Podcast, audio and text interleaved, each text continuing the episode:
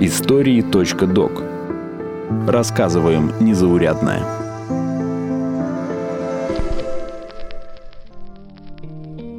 Недавно моя коллега рассказала, что летала на воздушном шаре по Подмосковью. И ей понравилось. Для меня это было удивительно, ведь я жутко боюсь высоты. Из моих воспоминаний с помощью шара летали только Винни-Пух и герои Жюль Верна.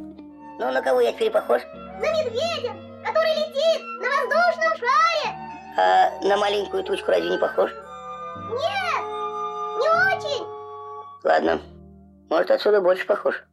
Разве знаешь, что придет в голову этим пчелам? Вы слушаете эпизод подкаста «Истории.док». Меня зовут Артур Арушанян. И сегодня мы разберемся, что такое воздушный шар и чем он привлекает людей.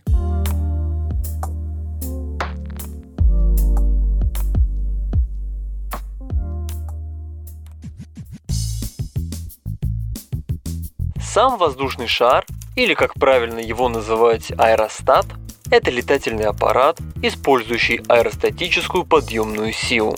Она создается заключенным в газонепроницаемую оболочку газом с меньшей, чем атмосферного воздуха плотностью. Такое определение ничего не говорит людям, которые, как и я, далеки от физики. Если простыми словами, это оболочка из пластика или из прорезиненной ткани, которая не пропускает воздух. Ее наполняет легким газом или теплым воздухом, который поднимает корзину с пассажирами. Само же слово аэростат с древнегреческого означает аэро – воздух, а статус – неподвижный, стоячий.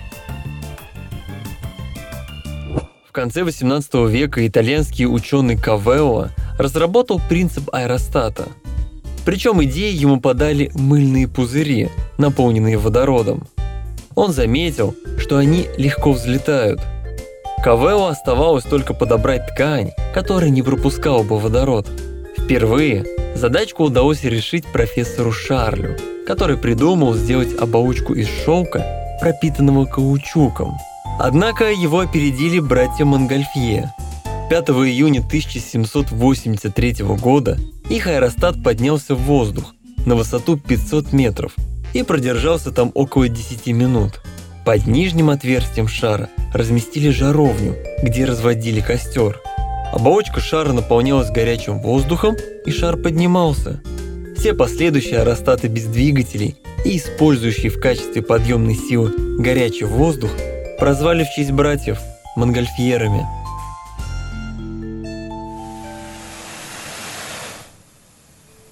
Спустя 200 лет полеты на воздушных шарах стали доступнее, а главное безопаснее. Хотя, когда я только начинал готовить эпизод, полет все еще казался мне чем-то страшным и непонятным. В моей голове было так. Шар болтается на высоте сотни метров, непонятно как управляемый и управляемый ли вообще. Оказалось, все не так печально, ну, не считая моего страха высоты. Сегодня конструкцию монгольфьеров усовершенствовали – и для подогрева воздуха используют газовые горелки под куполом шара. Подробнее о полетах на воздушных шарах рассказал Иван Миняева, шеф-пилот клуба «Аэровальс», президент Федерации воздухоплавания России. Кстати, Иван Григорьевич – один из авторов мирового рекорда по дальности беспосадочного перелета. За время экспедиции он и Федор Конюхов преодолели расстояние в 2500 километров – первый вопрос, который задают непосвященные зрители, слушатели. А как оно вообще летает? Кажется, что им управлять невозможно. Но на самом деле он все же управляемый, иначе летать было бы очень страшно. Перед полетом, во-первых, конечно, пилот изучает метео, узнает ветер, направление его, скорость, где из этого делает планирование полета так, чтобы при той погоде, которая есть на момент выполнения полета, при тех направлении скорости ветра, за заданное время, допустим, час мы летаем с туристами, например, за этот час мы могли перелететь из одного поля на другое тоже хорошее поле и не оказаться через этот час в бескрайних лесах, болотах или иных труднодосягаемых местах. Так что, в принципе, все управляемое, но на неуправляемом воздушном судне, честно скажу, я бы не полетел. Мне бы стало просто страшно. То есть использовать воздушный шар для полета с четким временем и координатами все-таки не стоит – Для этого созданы вертолеты и самолеты. Однако есть отдельный воздухоплавательный вид спорта, где пилоты соревнуются в полетах на точность. Цель же развлекательного полета на воздушном шаре – это получить эмоции. Вот эмоции от нашего звукорежиссера Анастасии Паниоти, которая как раз и летала над полями Московской области. Боязни высоты у меня нет, но она ко мне пришла уже, когда мы приехали на место. А как же приземляться? Ну, допустим, там же нету, как у самолета, ни лыж, если он приземляется на воду, ни шасси. Но тут пилот как бы быстренько все разъяснил, что как надо группироваться, что может помешать мягкому приземлению. Что может помешать, это ветер, соответственно. Но даже если ветер сильный, это не страшно. Просто надо держаться за такие петли, которые внутри корзины и чуть-чуть пригибать ноги. Вот. Так что этот момент немножко успокоил. Было прикольно, когда мы поднялись и пролетали непосредственно над лесом, и даже корзины чуть-чуть чиркали по верхушкам деревьев, а я летала с сыном, и ему там наш пилот с дерева сорвал шишек, и это было так прикольно, что вот оно вот под, прям вот под тобой, при этом оно там не задерживает полет, видимо, поток, вот надо поймать вот этот поток воздуха, это прям целая наука, как оказалось. На современных шарах летать можно круглый год.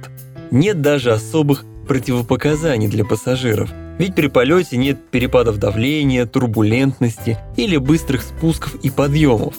Однако беременным все же настоятельно рекомендуется отложить полет. Единственное и главное условие – это летная погода. В этот термин пилоты воздушных шаров прежде всего вкладывают силу ветра, ведь от него зависит траектория полета и его протяженность. При этом осадки не пугают воздухоплавателей, но из соображений комфорта желающих летать в дождь или снег не так уж и много. Но все-таки время года может внести свои коррективы. Например, зимой нужно быть готовым к легкой физкультуре, ведь шар может приземлиться в чистом поле, где снег по пояс. А вытащить шар из сугроба – та еще задачка, ведь он весит почти полтонны. И оказалось, что масса воздушного шара и корзины не включает в себя балласт. Хотя мой опыт в мультфильмах четко говорил, что корзине привязаны мешки с песком, и ты их скидываешь для набора высоты. Те шары, на которых можно доступным способом совершить туристический прогулочный полет, являются тепловыми.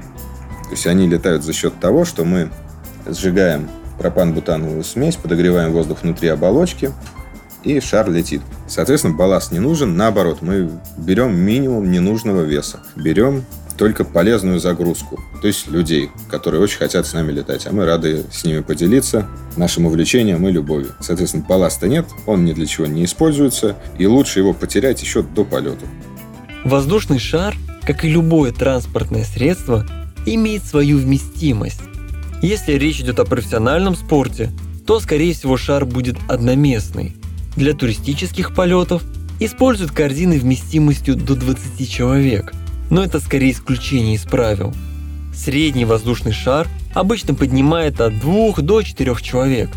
Но если пассажир от восторга или страха начнет прыгать или ходить по корзине, не приведет ли это к катастрофе? Конечно, ничего не случится. Как шутливо говорю на инструктаже по технике безопасности перед полетом, можно по корзине ходить, бегать, прыгать. Главное, не бояться, что мы врежемся, разобьемся или упадем, не паниковать. А расшатывать нашу летающую лодку можно и ничего не будет. Соответственно, можно стоять у одной стороны, можно распределиться. Чтобы управлять воздушным шаром, недостаточно чувствовать направление ветра. Нужны права. Воздушный шар – это полноценное воздушное судно, и пилоту необходимо знать целую уйму вещей.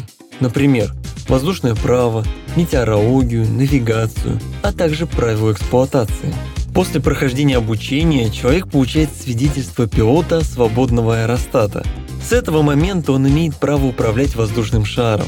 Однако мало уметь летать, нужно найти себе воздушное средство. По словам пилотов, 99% людей приобретают собственный воздушный шар, ведь это дает им свободу в планировании полетов. При этом шар можно арендовать. Конечно, это не так просто, как прокат самоката, но возможность есть. Считается, что воздушный шар за счет простоты конструкции – это одно из самых безопасных и надежных транспортных средств. Однако есть случаи неудачных посадок. Основная их причина – резкое изменение направления ветра и ухудшение погоды. Но отличительная черта воздушного шара в том, что из-за конструкции он не может лопнуть и упасть, поэтому даже экстренное снижение происходит плавно. В основном происшествия – это ушибы при полете в ветер. Могу сказать то, что в среднем в год, если усреднить налет погоду, я нахожусь в воздухе 40 минут в день и считаю, что обоснованно уверен, что летать на воздушном шаре гораздо безопаснее, чем ездить за рулем, например, по Москве. В воздухе дураков меньше. Желаю всем хорошего полета. А это был эпизод подкаста «Истории.док». Меня зовут Артур Арушанян, и может я все-таки решусь пересмотреть свои взгляды на страх высоты. Всем пока!